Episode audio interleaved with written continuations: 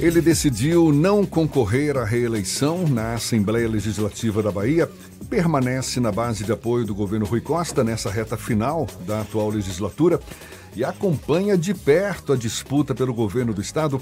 O deputado estadual Alex Lima, do PSB, é nosso convidado, é com ele que a gente conversa agora. Um prazer tê-lo aqui conosco, deputado. Seja bem-vindo, bom dia. Bom dia a todos, prazer muito grande estar aqui na Tarde FM, estar ao lado de vocês cumprimentar você, Jefferson, Ernesto e toda a equipe da Tarde FM, falar com esse veículo que é tão importante para a vida dos baianos ao longo da, da, da sua história, da sua trajetória, é motivo de satisfação para mim. A gente acabou de divulgar a decisão da campanha de Jerônimo Rodrigues do PT de não participar do debate previsto para hoje, debate entre ele e a CM Neto na TV Aratu. Ou seja, um ingrediente a mais nessa disputa pelo Palácio de Ondina. Como é que está a sua avaliação no atual momento dessa disputa, dessa campanha? Enfim, o que está valendo mais comentar nesse momento, hein, deputado? Olha, Jefferson, é engraçado a posição é, do ex-prefeito de Salvador, do candidato a Semineto. No primeiro turno, quando nós tínhamos um candidato que era desconhecido da maior parte do público, que tinha sua atuação muito mais administrativa em funções do governo, o candidato se esquivou de debates. Inclusive a TV Aratu, que é da sua vice-governadora, candidata a vice-governadora, nem debate propôs. Ele faltou a dois debates, indo apenas no debate é, da TV da propriedade de sua família, a TV Bahia. Com certeza achando que seria protegido por eles lá por estar jogando, como a gente diz no futebol, dentro de casa. A gente passa o, o, primeiro turno todo debatendo com todos os candidatos, respeitando todos os candidatos. O ex-prefeito se negou a ir a esses debates. Depois de debatermos exaustivamente a Bahia durante o primeiro turno com todos os candidatos, menos a Semineto. Ele agora, do nada, aparece cobrando debate desse, do nosso candidato. Eu acho que agora é hora da gente fazer o que nós fizemos ontem, Jefferson, que foi ir às ruas, conversar com a população e celebrar a visita é, do nosso eterno presidente Lula, que levou milhares de baianos e baianas ontem ao Farol da Barra para prestigiar é, no, os, os, candidatos da nossa coligação. A gente tem visto, tanto em nível nacional e também no nível estadual, uma campanha que muitas vezes preza pelo, pelo baixo nível, não é? Fica aquela troca de acusações, propostas de governo mesmo, a gente pouco ouve. É o caminho? É, é, o que se espera? Não poderia aumentar o nível das campanhas? Qual é a sua avaliação também em relação a isso, deputado? Sem dúvida nenhuma. A gente entrou num caminho a partir do momento que a eleição de 2014 não foi aceita pela oposição no Brasil a gente entrou no caminho da radicalização da política, que culminou no bolsonarismo. E é importante que nós possamos fazer justiça e dizer que foi apoiado pelo candidato Assemineto esse novo estilo de fazer política, com ódio, com agressão, com xingamento, com falta de propostas, mas sobretudo com muita violência e eu diria com intolerância né, de todos os níveis, intolerância política, intolerância religiosa, e isso tem atrapalhado muito, porque o Brasil, a Bahia tem enormes desafios pela frente e esse estilo de fazer política só tira o foco da, dos problemas e das possíveis soluções para cada um deles. Deputado, o senhor fez uma opção de não disputar a, a recondução para, mais um mandato da, da Assembleia Legislativa priorizando sua família, sua saúde nesse momento, apesar de ser um deputado jovem, também vai ter tempo mais adiante se quiser retomar e disputar uma vaga no legislativo mais adiante. Mas queria aproveitar a oportunidade da gente ter alguém aqui, um deputado que está em mandato, né, mas que fez essa opção, para lhe pedir uma análise né, é, privilegiada de alguém que está dentro do, do parlamento, mas não vai continuar na, na legislatura seguinte qual a sua expectativa em relação, a essa nova Assembleia que foi em parte renovada agora no primeiro turno para esse próximo período de quatro anos? Olha, a, apesar de todas as queixas aí da sociedade e boa parte delas com razão, é, de críticas à classe política, eu sempre gosto de lembrar que o político não veio de Marte. Né? O político é fruto da sociedade que ele representa. E as assembleias, as câmaras, o Congresso Nacional, os nossos governantes, eles são reflexos da exatamente dessa sociedade. São escolhas mais do que reflexos, escolha da nossa sociedade. Eu acho que a Assembleia foi renovada em partes, perde-se é, alguns quadros importantes, como eu destacaria a deputada Fabiola é, Mansur, do meu partido, mas tem alguns outros que farão muita falta.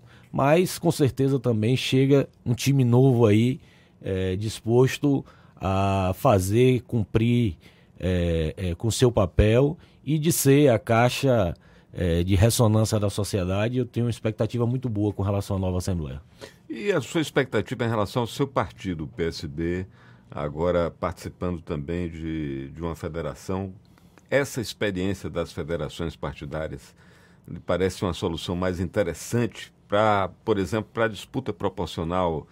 É, já vamos para a segunda eleição, me parece, sem a possibilidade de coligação para disputar é, as eleições foi municipal, né? né? É. O PSB terminou ficando fora da, da federação, saiu em candidatura única, é, separado, vamos dizer assim. É, mas eu acho que é uma alternativa. Eu acho que realmente não poderia, Ernesto, ficar a política brasileira com trinta e tantos partidos. Não é possível é, que nós tenhamos tanta ideologia assim para.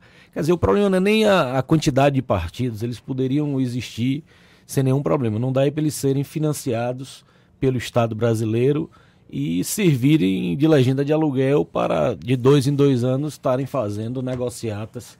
Termina é, criando um mercado eleitoral. Um mercado né? eleitoral dentro disso aí. Então, eu acho que foram criados, criadas regras, vamos dizer, com regras de transição, e eu acho que esse é um modelo é, justo, é, pelo menos o mais próximo da justiça aí, para que nós possamos é, se for federar, que fique pelo menos os quatro anos da legislatura, que foi para isso que eles foram eleitos. E o que, que, se espera da Assembleia Legislativa nessa reta final da atual legislatura? Tudo bem que o, um dos assuntos certamente é a eleição, não é? Está aí ainda na pauta do dia, mas após as eleições. A gente tem praticamente tem um, um mês, né? O mês de novembro, dezembro já vem o recesso, mas o que, que, se espera? Tem o orçamento e o que mais? Olha, a gente tem aí que fechar é, esse, essa legislatura e não adianta a gente fazer de conta que não é real, porque a verdade é que a Assembleia desacelera. Isso é histórico nos meses de campanha. Então, nesse último trimestre aí, nós vamos ter orçamento, sem dúvida nenhuma, matérias que o governador que ganhará as eleições no próximo dia 30, eu espero e tenho muita torcida que seja o nosso candidato que ganhe as eleições, com certeza também poderá enviar matérias para serem votadas já para ter validade a partir do próximo ano. E qual a avaliação que o senhor faz também dessa atual legislatura? Uma pergunta que eu sempre gosto de fazer para deputados em geral, porque existe uma reclamação recorrente de que a Assembleia pouco vota, pouco discute projetos de lei de origem do próprio legislativo. Acaba sendo uma casa para discutir projetos do executivo.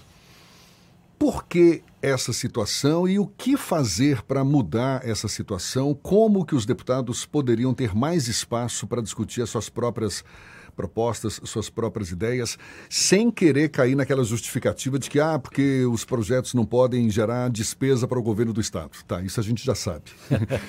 Mas o que mais poderia ter sido feito ou poderá ser feito para mudar essa, essa chave, deputado? Olha, Jefferson, o, a Constituição de 1988 ela terminou prejudicando muito as assembleias legislativas estaduais. Os temas, os grandes temas, vamos tratar assim, eles são decididos ou pelo Congresso Nacional ou pelas câmaras municipais.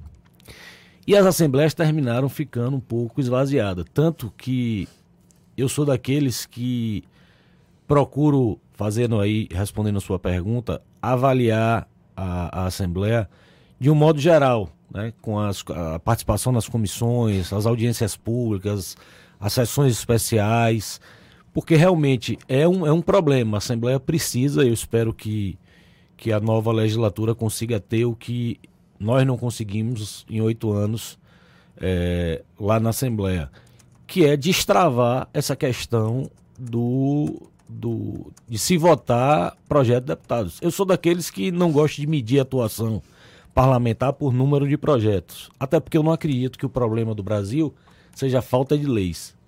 Eu acho que o problema do Brasil é o cumprimento dessas leis. E não adianta também a gente estar tá fazendo leis que não tenham efetividade. Né?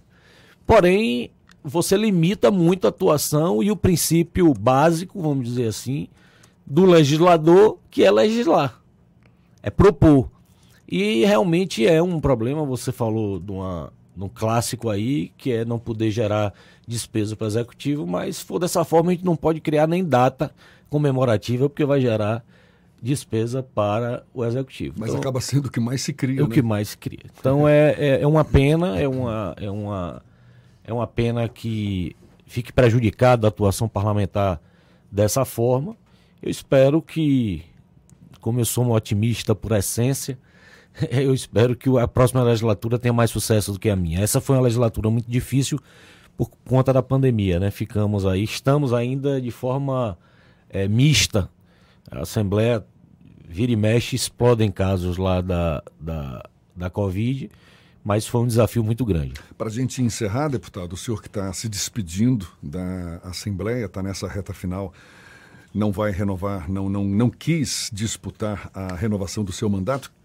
Qual, qual balanço o senhor faz desses oito anos, não é isso? Dois mandatos? Dois mandatos. Lá na Assembleia. Suas principais conquistas, dificuldades, qual é o balanço que o senhor faz?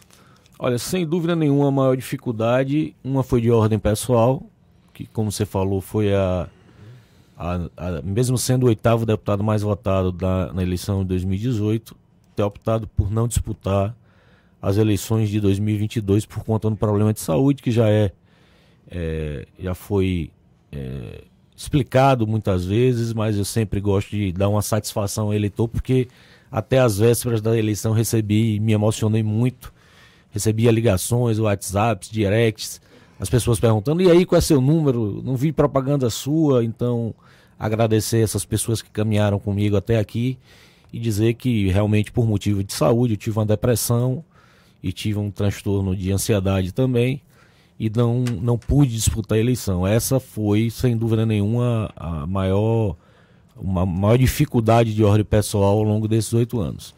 E também eu não podia deixar de destacar, Jefferson, a questão da pandemia. Né? Recebemos com muita tristeza é, milhares de pessoas que perderam suas vidas, baianos, baianas, brasileiros, pessoas do mundo inteiro.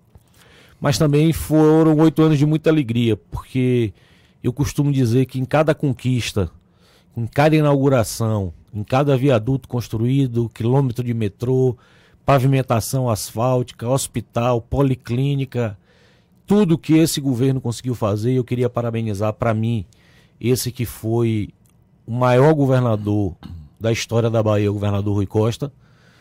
E, sem dúvida alguma, é, essas conquistas tiveram a participação da Assembleia Legislativa e eu, de maneira modesta, mas dei a minha contribuição também para que essas, esses sonhos fossem concretizados.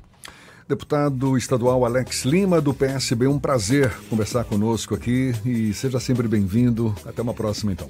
Eu que agradeço e mais uma vez parabenizar o Jornal à Tarde, a Tarde FM, por esse jornalismo independente, por não se curvar aos poderosos e continuar cumprindo com seu papel de bem informar os baianos e baianas. Tá certo, muito obrigado mais uma vez. Agora, 8h51.